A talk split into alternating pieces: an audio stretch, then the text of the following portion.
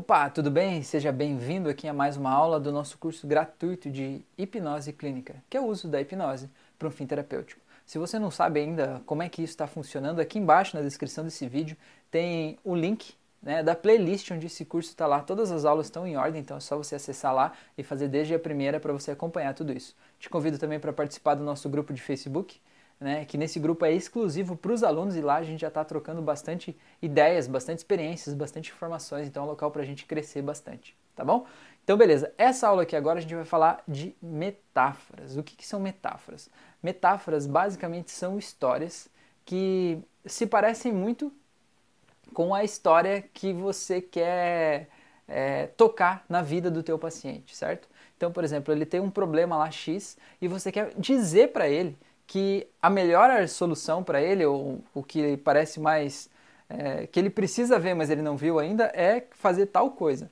Só que você não pode chegar e dizer isso para a pessoa, né? Ela talvez não vai aceitar isso falado assim, e talvez também fique aquela sensação de que foi você que disse para ela fazer tal coisa. E a gente, enquanto terapeuta, a gente não tem que dizer para ninguém fazer nada. A gente leva as pessoas a reflexões a gente leva pessoas a revisitar suas memórias, a gente diminui fobias e traumas que estão impedindo elas de viver a vida delas, mas a gente não dá sugestão nenhuma. É comum as pessoas procurarem para dizer assim: ah, será que eu devo deixar o meu marido porque ele está me traindo? Ou devo é, terminar um relacionamento? Ou devo fazer não sei o que lá?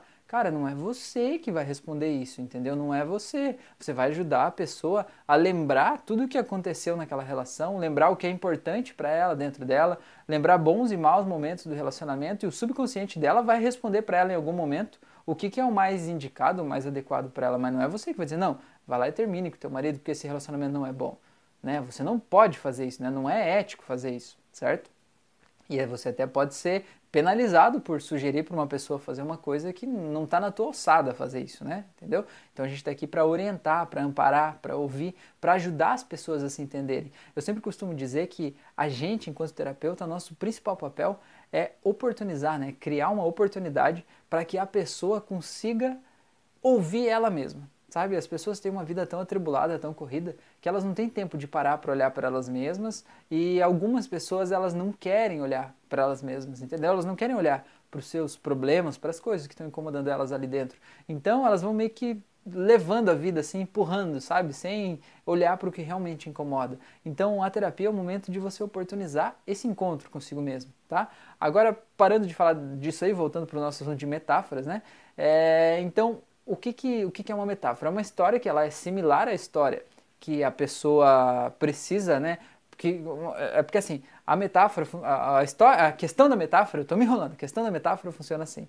Quando a gente ouve uma história, a gente tende naturalmente a querer se colocar nessa história. Se eu contar para você uma história sobre uma pessoa que está fazendo um curso online, você vai automaticamente se colocar no lugar dessa pessoa, porque você também está fazendo um curso online nesse momento entendeu? Então você vai prestar atenção e você vai imaginar como se fosse você. E o desfecho dessa história dessa pessoa, ele tende a fazer com que você se sinta de uma forma parecida com a que aquela pessoa ficou, porque você sentiu uma familiaridade com aquela pessoa, entendeu? Então a metáfora vai mais ou menos por esse caminho, tá? O que, é importante quando você vai contar uma metáfora para uma pessoa? Né? A metáfora pode ser uma outra história de uma outra pessoa que passou por algo parecido com o que ela está passando, ou pode ser transformar aquele sentimento que é impalpável nela ali em alguma coisa que a pessoa possa ver no mundo real lá fora, sabe? Um fenômeno da, da natureza, alguma coisa que ela possa, olhando para aquilo ali, interpretar aquilo que realmente é aquilo que está acontecendo na vida dela. Então você consegue, por meio da metáfora, fazer a pessoa sair de dentro do problema e ter uma visão macro a partir da, da outra visão, sabe? Sabe assim, é mais fácil achar a solução para o problema dos outros do que para o nosso, não é? Então, é porque você não está dentro do problema. Então, pela metáfora, a pessoa consegue achar a solução para o problema do outro na metáfora, entendeu? E quando ela acha para o do outro, ela consegue ver que dentro dela também se aplica aquilo ali, certo? Então tá. Então, uh, o que, que, é importante quando você vai contar uma metáfora, né, fazer uma metáfora para o teu cliente? Aquilo ali não pode soar falso e não pode parecer que você criou naquele momento. Você até pode criar naquele momento para o teu paciente, né? Contar uma história de um outro paciente fictício, né? Que ele teve um problema parecido com o dele e que no final a solução foi tal. Mas não pode parecer falso isso para o teu paciente, porque se ele sentir que você está inventando aquilo para ele, que você está querendo enganar ele, aí você vai quebrar o rapport e ele vai se distanciar de você, a tua metáfora sai pela culatra, né? Então não vai, não vai dar muito certo. É, o desfecho dessa ação, dessa situação que você vai criar, dessa metáfora, tem que ser justamente o estado emocional ou a ação que você quer que o teu paciente esteja, ou que ele sinta, ou que ele tome. Né? Então, ele vai como se ele fosse entrar naquela jornada do, do personagem, da, da tua metáfora, e no final da jornada ele vai levar para um estado de espírito que você quer que ele esteja, que seja importante para ele naquele momento da terapia.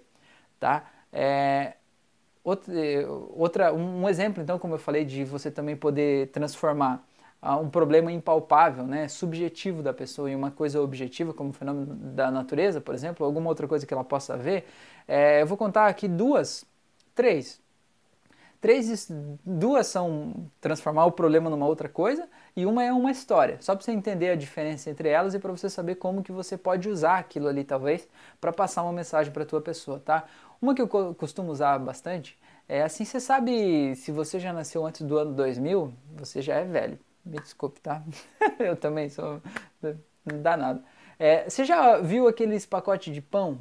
É, de pão, olha, estou viajando. Sabe aqueles pacotes de farinha de trigo antigamente, que era um pacote de papel e ele vinha costurado em cima? Já viu? Ele era todo costurado em cima assim com um barbante.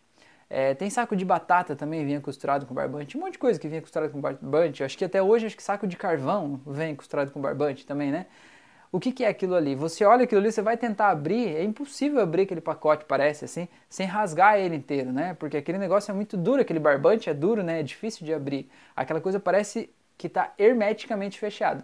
Então aí que é a pegada. O teu paciente, às vezes, ele está numa situação que ele se vê totalmente fechado e trancado sem saída. Então, né, ou que ele se identifica demais com o problema, ele acha que é impossível sair daquele problema. Então aí você pega essa que eu estou te, te dando essa metáfora aí, né? É, aquele saco vem todo costurado.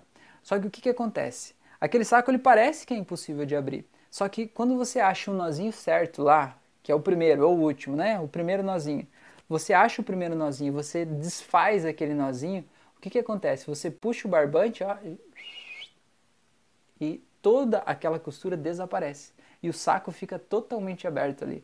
Então eu costumo dizer, usar essa metáfora para contar para as pessoas, é, a respeito de, de terapia mesmo. Quando a pessoa ela tem um problema, ela é ansiosa, por exemplo, ela se identifica com ansiedade. Ela passou uma vida toda se sentindo ansiosa e ela acha que é impossível ela se ver sem aquela ansiedade ou se ver com aquela ansiedade sob controle porque ela sempre se viu assim. Então aí a metáfora do saco de pão faz a pessoa perceber que, opa, Talvez se eu encontrar o nozinho certo, se eu encontrar a memória certa, se eu achar quando começou essa costura aqui da minha vida, Talvez se eu soltar lá eu possa só puxar um barbante e o resto todo se desfazer. Né? Então isso é uma metáfora para fazer a pessoa analisar a vida dela, o problema dela de um outro jeito, né? Porque assim como o saco de farinha parecia impossível de abrir, mas quando você acha o jeitinho certo, a técnica certa e puxa no lugar certo, ele faz assim, ó. Beleza? Outra que eu vou dar para você aqui de presente é a síndrome do sapo fervido. Já ouviu falar disso? É, essa não é muito assim tem um pouco de maus tratos de animais, mas não é para ninguém fazer isso, é só para explicar como é que funciona. É assim, ó, se você pegar um sapo, sapo mesmo, e colocar ele numa panela de água quente, de água fervendo, e jogar o sapo dentro da panela, ele vai pular. Ele vai pular daquela panela que nem um louco, ele vai sair dali, porque o sapo nada também, bate os pés, ele vai sair da panela e vai embora. Só que o que, que acontece? Se você pegar um sapo e colocar dentro de uma panela de água fria, e colocar essa panela no, no fogo e começar a esquentar, a água vai esquentando devagarinho, devagarinho, e aquele sapo vai esquentando devagarinho também, até que chega um momento que ele morre ali dentro. Porque quando a água fica quente demais, ele não consegue mais pular fora, ele não tem força nas pernas dele para ele pular fora, porque ele é um animal é, de sangue, acho que sabe, enfim, ele é gelado, né? Então quando ele está quente, isso interfere no movimento dos corpos, do, do, corpo dele, dos músculos, ele não consegue sair dali, ele acaba morrendo é, cozido ali naquela água quente. Então, para que serve essa metáfora? Para aquela pessoa que se sente sobrecarregada na vida, sabe? Aquela pessoa que acha que tem que levar o mundo nas costas, aquela pessoa que é responsável por tudo, que tem os filhos, a esposa, o patrão, o chefe, os subordinados, os, todos os problemas do mundo estão ali. E aí o que, que acontece?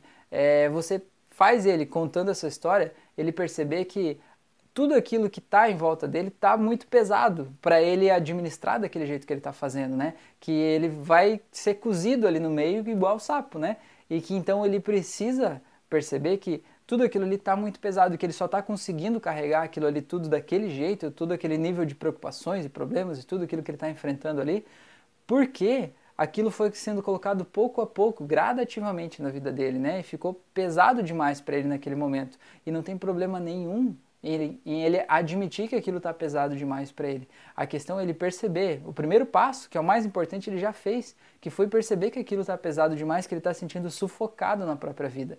E agora, a partir dessa metáfora, você precisa dizer, olha, então a gente vai te impedir aqui, vai encontrar ferramentas para você ver como que você não vai ser cozido no meio dessa água. Né? Então a hipnose é uma ferramenta muito poderosa, só que ela depende da ação das pessoas, certo? Você vai ajudar a pessoa a ressignificar os gatilhos que fazem ela se sentir tão responsável por tudo aquilo ali, tão preocupada, sentir que ela está tendo que carregar o mundo inteiro sozinho nas costas.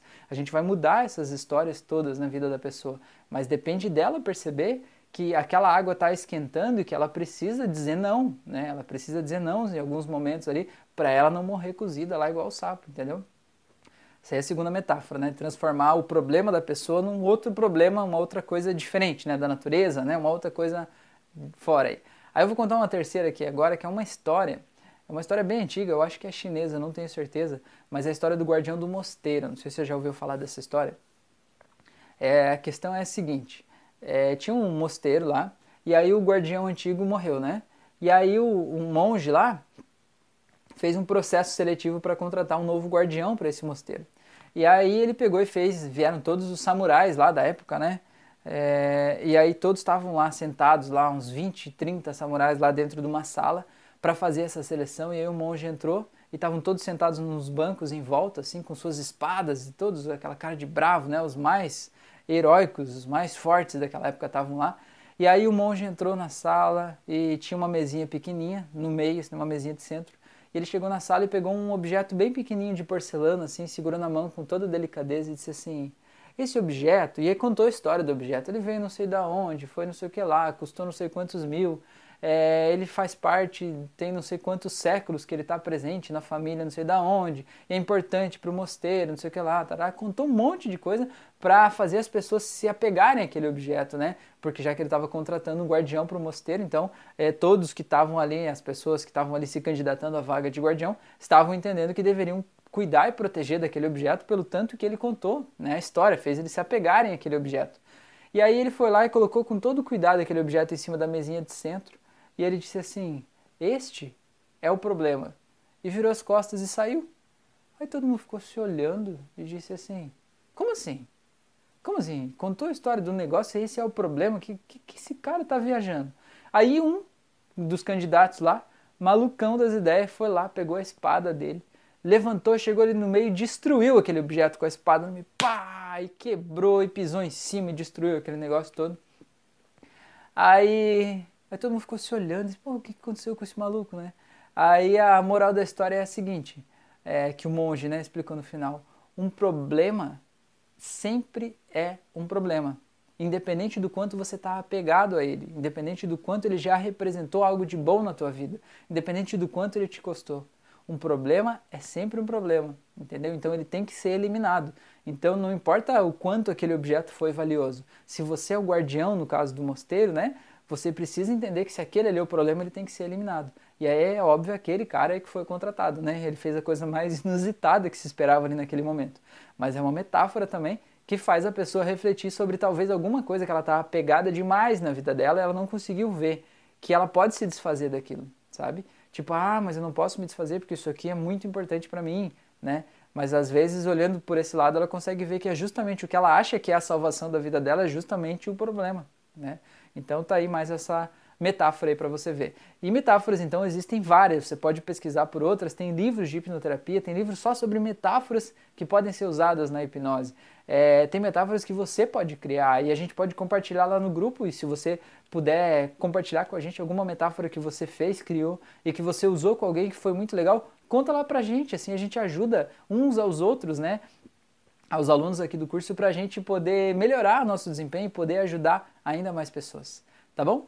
Obrigado por você estar aqui, um grande abraço e até a nossa próxima aula.